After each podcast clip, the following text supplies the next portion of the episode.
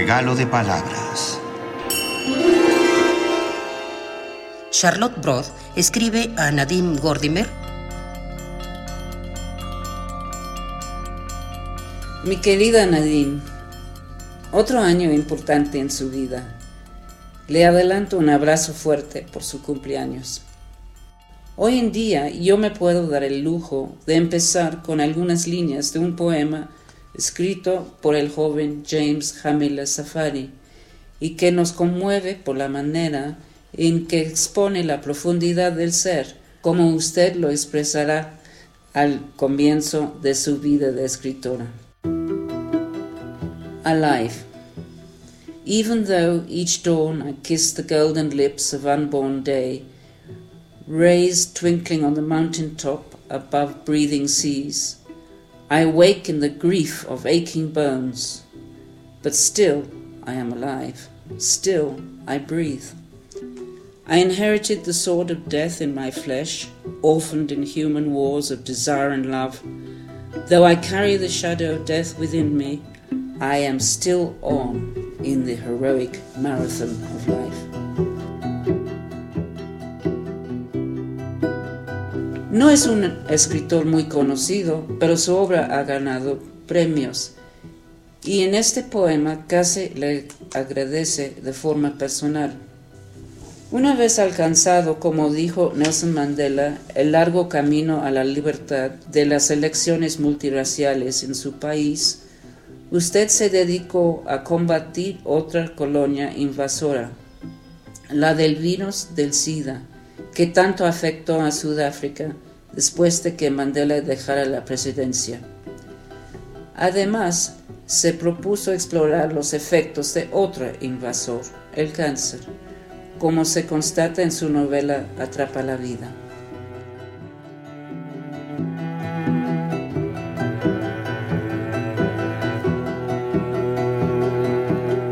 En 2004 usted publicó Contar Cuentos, una colección magnífica de relatos escritos por ganadores del Premio Nobel de Literatura y otros autores ampliamente reconocidos, con el fin de recaudar fondos para la campaña de tratamiento y acción de Sudáfrica, la cual busca financiamiento gubernamental para la prevención y atención del VIH-Sida. Siempre he admirado su valor por permanecer en Sudáfrica, luchando entre sus muchos actos políticos contra la censura de sus libros y los de otros, en vez de ir a vivir en el extranjero con su hija o con su hijo. Sin embargo, lo que me gustaría agradecerle aquí es su generosidad en todos los sentidos, pero sobre todo la que nos llega a través de su obra además de sus numerosas colecciones de cuentos, ensayos, etc. Los títulos de sus novelas nos resumen, de alguna manera, su vida comprometida con Sudáfrica.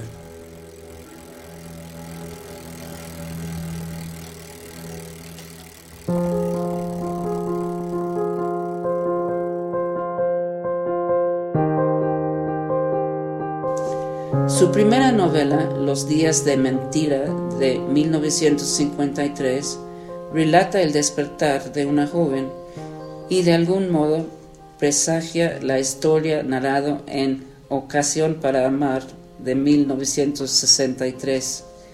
Entre estas dos apareció Un Mundo de Extraños, una novela censurada por 12 años en la que personas de distintos pueblos y etnias se mezclan y nos retrata la situación tan extraña que vivían los jóvenes bajo el régimen apartheid de aquel entonces.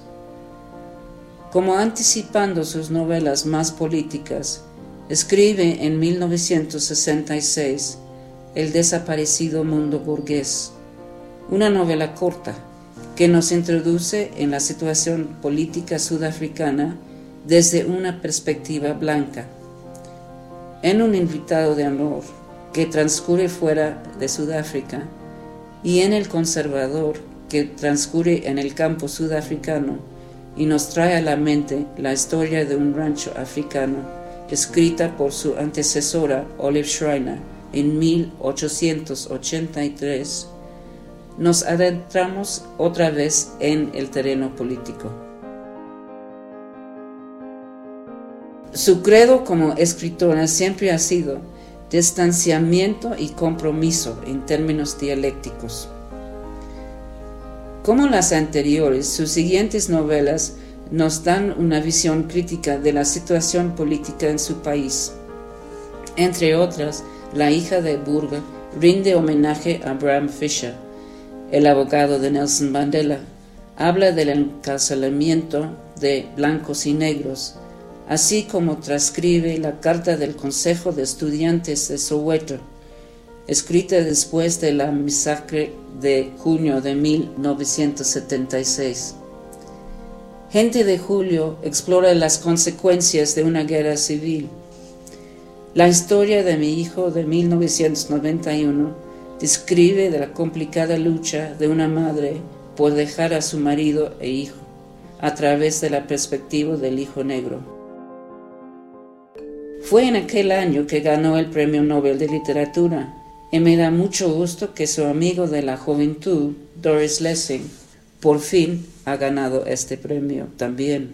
Sus novelas publicadas después de las elecciones de 1994 demuestran otra vez su postura postcolonial, su maestría con la palabra al explorar los efectos de esta transición sin dejar de lado la crítica al nuevo sistema. Después de su primera visita en 1989, usted ha venido a México varias veces más. Siempre nos ha tratado con suma gentileza, cordialidad y finura. Jamás nos ha hecho sentir pequeños o insulsos por hacerle preguntas tontas y siempre ha mostrado interés en nuestros pensamientos, sentimientos y opiniones. Es usted una verdadera embajadora y un ejemplo a seguir por todos nosotros. Desde luego que su labor como activista en la cultura de la resistencia y su habilidad para acercar autores distanciados por la así llamada división racial en su propio país han hecho de usted una persona muy querida. De varias maneras nunca ha renunciado a su propósito de ver el día en que cada hombre y mujer en Sudáfrica posea los mismos derechos y oportunidades. Usted dijo, para considerarte sudafricano hoy en día, si eres blanco, siento que debes habértelo ganado de algún modo. En mi propia y humilde manera creo que yo lo he hecho. Desde luego que lo ha hecho, y cuánto apreciamos su esfuerzo por mostrarnos las cosas tal como son en Sudáfrica a aquellos que estamos tan lejos. Como Mandela dijo después de leer La hija de Burgos, esta chica Gordeman ha resultado ser una comunicadora franca y formidable, cuyo mensaje llega más allá del horizonte visible. Le agradezco nuevamente su generosidad, su valor y su compromiso inquebrantable. Es usted una inspiración, no solo para mí, sino para mis colegas y nuestros estudiantes. Le deseo lo mejor para este año y los que siguen. Charlotte.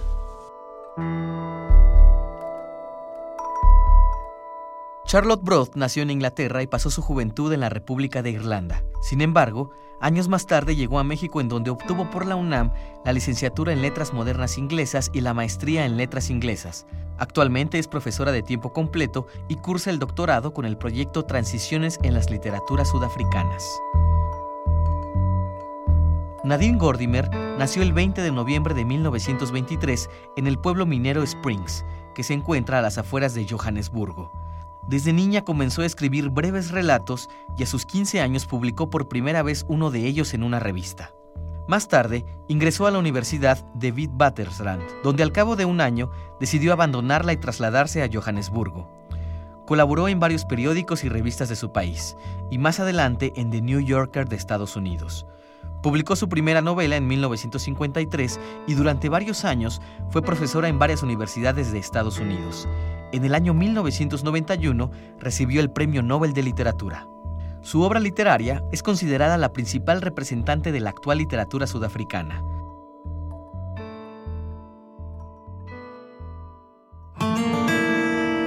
Regalo de palabras.